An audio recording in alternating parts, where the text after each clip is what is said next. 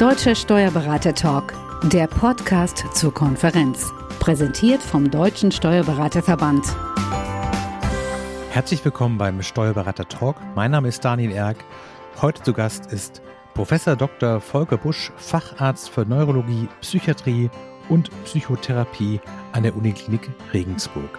Herzlich willkommen, Herr Dr. Busch. Ja, hallo, herzlich willkommen auch. Danke für die Einladung. Sie sind unter anderem, ich habe mich in Ihrem Blog eingelesen, Experte für Fragen der Motivation, der Digitalisierung und des Multitaskings. Wenn ich so auf das letzte Jahr die, und diese Pandemie zurückschaue, scheint es ja fast so, als hätte die Welt auf Sie gewartet, weil das ja genau die Themen sind, die eigentlich uns alle beschäftigt haben. Motivation für viele ein Problem, Digitalisierung für viele Unternehmen, für viele Steuerberater auch ein Problem und Multitasking mit den Kindern zu Hause ist ja eigentlich die Zeit, die auf Sie gewartet hat, oder? Aber das haben Sie nett gesagt. Das weiß ich nicht. Ich glaube, es gibt viel größere als mich. Wir backen hier in Regensburg nur kleine Brötchen. Und ich glaube auch, dass das Problem, nicht motiviert zu sein oder von zu viel parallelen Aufgaben ähm, irgendwie den Wald vor lauter Bäumen nicht zu sehen, war auch schon vor der Pandemie da. Insofern kann es durchaus sein, dass die Corona-Problematik hier was aufgedeckt hat, was wir alle schon so ein bisschen aus dem Alltag kannten. Aber ich mit meinen Kollegen zusammen freue mich natürlich, dass wir hier ein paar Antworten auf wichtige Fragen geben können, ja. Sie haben es ja gerade schon so gesagt, die Pandemie hat Dinge aufgedeckt, aber strukturell waren viele Probleme vorher schon da. Ja. Gibt es denn so eine klassische Situation der Moderne, des Arbeitens auch in der Neuzeit, wo Sie sagen würden, da haben wir eigentlich schon eine Problemanalyse mit drin, wenn wir nur beschreiben, wie das abläuft? Ja, da bin ich sogar überzeugt von. Ähm, wir müssen uns vorstellen, dass wir heute in einer Welt leben, die vor allen Dingen durch eine Sache gekennzeichnet ist, nämlich eine riesige Menge an Informationen da draußen, die unsere Sinnesorgane wahrnehmen, zunächst mal nur als ganz einfache Daten und Reize und dann in Informationen im Gehirn übersetzen.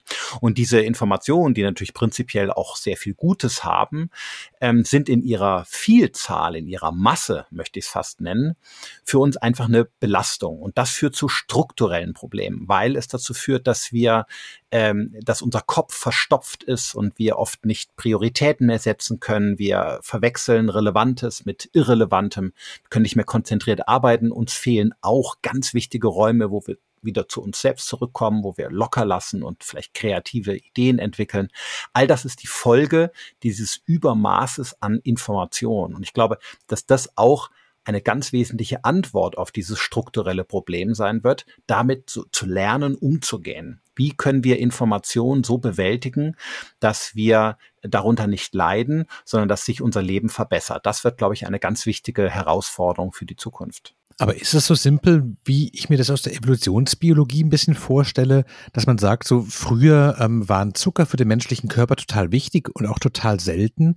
Und in dem Moment, wo Zucker allgegenwärtig sind, und ich nicht mehr alle paar Tage eine Frucht in der Hand habe als Urmensch, sondern als moderner Mensch an jeder Tankstelle, auf jeder längeren Fahrt und am Bahnhof mit Croissants und Schokoriegeln konfrontiert werde, dann muss ich über sowas wie Diät nachdenken. Und jetzt brauchen wir quasi eine Diät der Impulse? Das ist überhaupt nicht einfach gedacht. Da haben Sie sogar den Nagel auf den Kopf getroffen. Das kann man sehr gut vergleichen. Information, ich hm. greife jetzt mal Ihr Beispiel auf, und Zucker.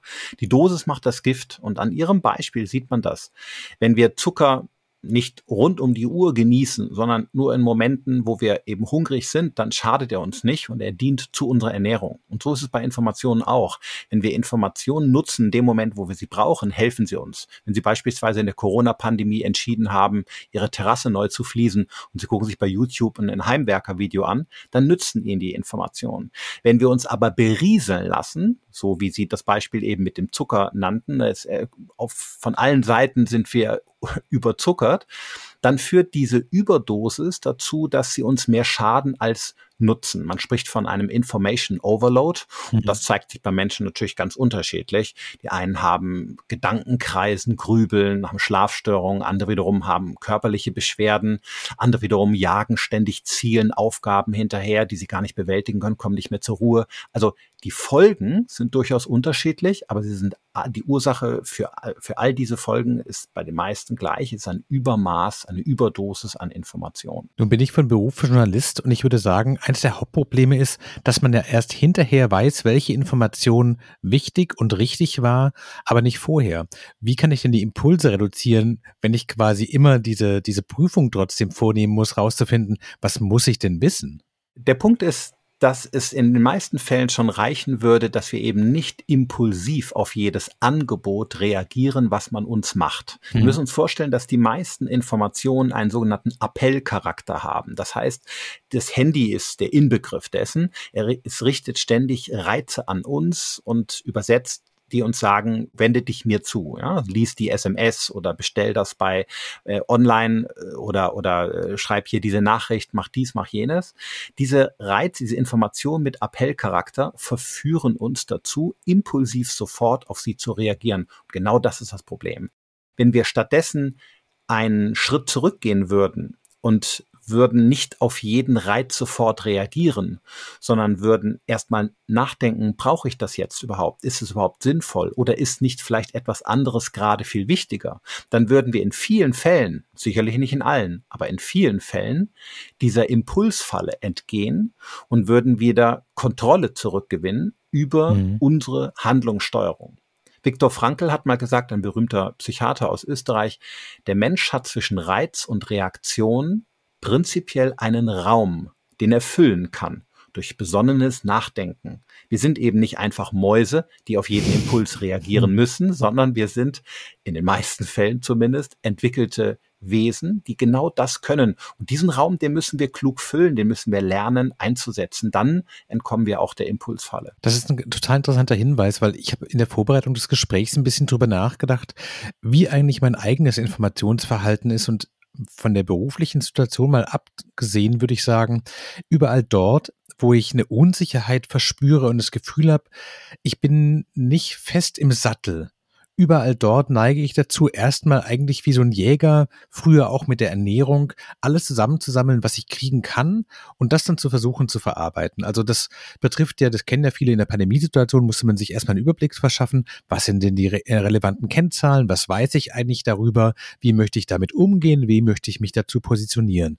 In der sich sehr stark verändernden Berufswelt durch Digitalisierung ist es ja eigentlich ähnlich, dass man sich ständig neue Kapazitäten drauf schaffen muss. Und wenn ich mal, ich weiß nicht, ich war ja, wahrscheinlich auch schon über ein Jahr her, im Historischen Museum. Und da merkt man, zwischen mhm. 1750 und 1840 hat sich die Welt für einen äh, Bauer oder eine Bäuerin nur bedingt verändert. Also die mussten mit keinen ja. neuen Impulsen umgehen. Der Flug sah noch genauso aus nach 99 Jahren sozusagen. ja. Wenn ich mir mein Leben vor zehn Jahren angucke, würde ich sagen, die Hälfte aller Technik und aller der Kulturtechnik, in denen ich mich bewege, inklusive Podcasts äh, vor meinem Computer, würde ich sagen, die, die Geschwindigkeit ist auch groß. Dadurch kommt große Unsicherheit Unsicherheit und dadurch kommt ein großes Bedürfnis nach Information. Wie komme ich aus dieser Falle raus? Der Zukunftsforscher Toffler hat in den 60er, 70er Jahren äh, einmal ein tolles Buch geschrieben, wo er genau das ein Stück weit ähm, wissenschaftlich auch belegt hat, was sie als Eindruck für sich so wahrgenommen mhm. haben, dass die Neuerungen sich ereignen in Form von Wellen. Und diese Wellen, sei es die Industriewelle, die Agrarwelle, die Konsumwelle, kommen immer in kürzeren Abständen. Die mhm. Menschen haben also angefangen vielleicht von der Elektrizität über das Fernsehen, das Radio äh, bis hin zu Facebook und letztendlich TikTok immer kürzere Zeit nur zur Verfügung gehabt, um sich auf tiefgreifende Neuerungen einzulassen. Er hat festgestellt, dass eine neue Technologie die Menschen dann durchdrungen hat, wenn sie so und so viele Millionen Menschen tagtäglich nutzen, ohne sich darüber Gedanken zu machen. Und diese Zeit sich auf neue Dinge einzulassen, die uns durchdringen, die wird immer kürzer. Das heißt, wir müssen uns also immer in kürzeren Intervallen, immer heftigeren Wellen stellen und lernen, damit umzugehen. Und das wird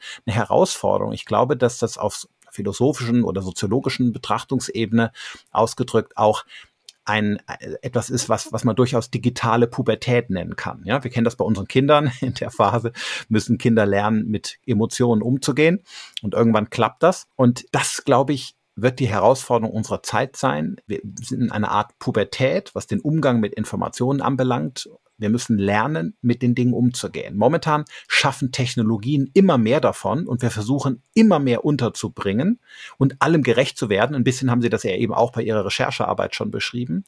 Und die Kunst wird sein, Informationen sorgfältig zu selektieren, also auszuwählen und das Relevante von Irrelevante zu trennen. Ne? Spreu und Weizen. Und das wird sicherlich schwierig werden. Das ist zum Beispiel eine Digitalkompetenz, von der ich denke, dass wir sie unseren Kindern beibringen können, uns selber beibringen müssen, damit wir in dem Ozean an mhm. Informationen mhm. nicht hilflos hin und her mhm. strampeln und letztendlich ertrinken. Nun hören uns Steuerberaterinnen und Steuerberater zu. Und die Frage ist ja so ein bisschen das, was ähm, Sie auch als Fokus ihrer Arbeit haben, nämlich die Klarheit, die Konzentration und die Kreativität, den Raum zu geben, auch im Arbeitsalltag.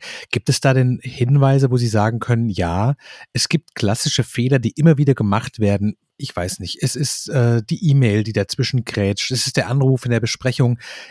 Gibt es so diese Top drei der Feinde von Klarheit und Konzentration? Also wesentlich wäre, um nochmal an das anzuknüpfen, was wir eben schon so ein bisschen eingangs besprochen haben, dass man auf diesen sehr verlockenden Reiz der Information sehr besonnen reagiert sich etwas Zeit nimmt, eine Distanz schafft, in der man sehr genau überlegt, okay, mhm. was ist jetzt gerade wichtig? Wem oder was möchte ich meine volle Aufmerksamkeit schenken? Studien und auch therapeutische Erfahrungen in dem Zusammenhang zeigen uns ganz eindeutig, wenn wir diesen Raum auf diese Weise nutzen, werden wir vielen Ablenkungen, Unterbrechungen auf diese Weise bereits entgehen und werden wieder Fokus zurückfinden für das, was wichtig ist. Ein Gespräch mit einem Klienten, vielleicht ein Mitarbeitergespräch, eine wichtige Bilanz, über der man sitzt, äh, oder eben eine Steuererklärung, die man, die man fertig macht, um mal ein paar Beispiele aus dem Leben unserer Zuhörer zu nennen. Aber letztendlich brauchen wir in allen unseren Bereichen diesen Fokus zurück. Mhm. Wenn wir stattdessen aber reagieren sozusagen wie Mäuse oder wie unsere Vorfahren vor den Primaten, dass wir automatisch auf jeden Reiz uns hinwenden, reagieren, ähm, dann verlieren wir diese Fähigkeit der kognitiven Steuerung, sagt man. Mhm. Und damit verlieren wir dann auch ganz, ganz viel Leistungspotenzial in unserem Gehirn. Aber das ist gleichzeitig eben die gute Nachricht, dass wir nicht die Welt da draußen verändern müssen, um leistungsfähig zu sein, um konzentriert und klar zu sein, sondern wir müssen unsere Aufmerksamkeit richtig lernen zu steuern. Wir, wir müssen uns klar machen, dass wenn wir das selbst nicht tun, dass sie dann von außen gesteuert wird. Dann übernimmt Facebook oder Amazon oder irgendwelche irgendwelche Nachrichten, die auf dem Handy per mhm. WhatsApp kommen, die Steuerung unserer Aufmerksamkeit. Wenn wir sie aber zurück erkämpfen möchten, wenn wir sie selbst steuern, dann können wir selbst bestimmen, auf was wir Wert legen und dann werden wir auch Herr und Frau über die Technik. Ja, das ist, ich finde es ganz interessant, weil das natürlich auch die Mediennutzung betrifft und ich merke das ja selber. Manchmal wundert man sich ja schon schwer darüber, was alles als Breaking News gilt und merkt aber, man reagiert ja auch, wenn man sich ärgert. Ja. Andererseits ist das, was Sie erzählen, und ich bin da wahrlich kein Experte, wirkt auf mich fast wie so eine kleine meditative Übung aus dem Buddhismus, nämlich so einem Atemzug in sich reinzugehen, erstmal die Ruhe zu finden und dann zu entscheiden, entscheiden, möchte ich da mit genau. meiner Aufmerksamkeit hingehen oder möchte ich das eigentlich nicht und eben nicht getrieben zu werden. Das ist der gleiche Ansatz. Sondern quasi handelnder in seinem Kopf zu bleiben. Alle Untersuchungen zu dem Thema zeigen uns, dass diese Impulskontrolle, über die wir hier gerade sprechen, der Schlüssel zum Erfolg ist. Diese Dinge sind viel wichtiger als ein Intelligenzquotient oder ein guter Abschluss in der Schule. Die Fähigkeit, seine Ziele im Auge zu behalten und nicht über jedes Stöckchen zu springen, was einem irgendjemand hinhält, sondern sein Ziel zu verfolgen, nach vorne zu denken und sich an einen Plan zu mhm. halten, also Impulskontrolle. Das macht uns als, als Homo sapiens aus, das zeichnet uns aus von einfachen Säugetieren. Und genau das geht momentan verloren in einer Welt, die uns diesbezüglich einfach auf eine kleinere oder, oder geringere Entwicklungsstufe zurückwirft. Es gilt für uns, sich das wieder zurückzuerkämpfen. Mal ganz konkret im Arbeitsalltag, haben Sie sich aus diesem Wissen raus konkrete Handlungsanweisungen selbst verschrieben, zu sagen, so, ja. ich lese erst meine E-Mails, aber dann, wenn ich in diesen Schritt reingehe, kommt ja. das Smartphone weg. Wenn ich in der Besprechung bin, mache ich das nicht. Kann man das üben? Ja, also wir haben jetzt natürlich nur über die Theorie ja. gesprochen. Ich bin ja sehr viel unterwegs für Seminare, Vorträge, wo wir genau das versuchen, Unternehmen, Abteilungen, Behörden, Vereinen umzusetzen, ganz konkret am Arbeitsplatz. Wie wendet man das an? Wie, wie schafft man das? Die Steuerung der Aufmerksamkeit. Und dazu gehören sogenannte neuroergonomische mhm. Maßnahmen, nennt man das. Das heißt also Maßnahmen, die unserem Gehirn das ja heute im Mittelpunkt all dessen steht, was wir tun, wieder die Infrastruktur zu schenken, Bestleistung zu bringen. Ne? Und dazu gehört zum Beispiel, sich Freiräume zu bewahren, indem man ganz konzentriert in einer Sache versinkt. Also in meinen Seminaren oder in meiner Literatur nenne ich es gerne tiefe Stunde. Das bedeutet, sich ganz konkret ein Intervall am Tag zu nehmen. Es kann eine halbe Stunde, eine volle Stunde sein, in der man einer Sache die Aufmerksamkeit schenkt, die ganz besonders wichtig ist und alles an Störungen, Unterbrechungen für diese Stunde minimiert. Die anderen sechs oder sieben Stunden kann man alles so machen wie bisher. Die Untersuchungen zeigen uns, dass diese einzelne tiefe Stunde bereits den Tag deutlich produktiver macht, die Arbeitszufriedenheit erhöht und interessanterweise dass die Stresshormone senkt, indem man Menschen salivatorisch, also im Speichel, Cortisol mhm. gemessen hat. Cortisol ist ein Neurotransmitter für Stress und der war niedriger bei Menschen, die nur eine einzelne tiefe Stunde hatten. Das heißt, es geht gar nicht darum, sich acht Stunden zu isolieren und für niemanden erreichbar zu sein. Steuerberater, wie, wie jeder andere auch, würde wahrscheinlich eine Schneise der Zerstörung hinter sich herziehen, würde man so egoistisch sein. Das wäre unrealistisch.